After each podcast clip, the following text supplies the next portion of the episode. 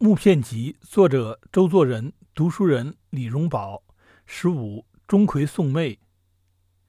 近时文化部将从前所禁止的戏剧二十几种开禁，其中有大劈关、活捉王魁等，还有全部钟馗以及川剧钟馗送妹在内。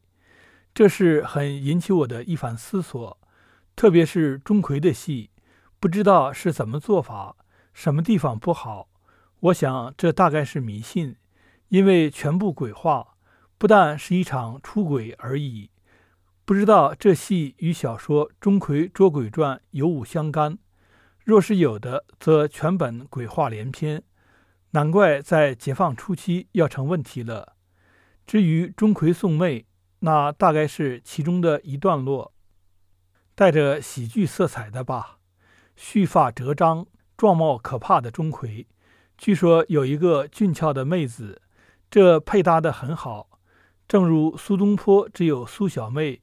有很好的文章可做，在绘画上却曾有过。看见海上名人画稿，内中曾经有过，记得是清溪樵子钱惠安所绘。小妹坐在车内，一鬼推着，钟馗花冠带剑，骑驴跟在后面，鬼挑着行李。这一后别无下文，但在笑话里另有后文，大约是在小妹出嫁后的事了。钟馗生日，妹差一鬼挑担送礼，一头是酒，一头是鬼，捆作一团。外附一封信云：“酒一缸，鬼一个，送于哥哥做点舵。哥哥若嫌礼物少，连挑担的是两个。”魁月信毕，便命将两个鬼都送厨房。捆着的鬼对挑担的说道：“我是没法子，你何苦挑这个担子？”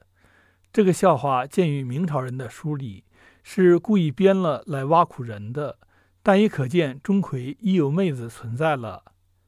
利用神话来编喜剧，中国人民的智慧是很可佩服的。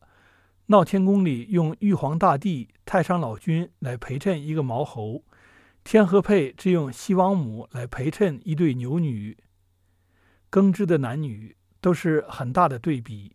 唯一的宗教剧《木莲救母》拉得很长，都滑稽化了。要紧的只剩的一场做收束。中国人是乐天明朗的民族，利用迷信做材料，却转变成很好的喜剧。看过去豁然都忘了，不让他留着，只当做游戏看去。西东坡叫人说鬼，他说没得可说，他说古妄言之，这是说鬼。也就是戏中出轨的妙处，我疑心中国戏上出轨多是此意。鬼不显出鬼的可怕，神也不见神的可畏，这是中国戏的特点。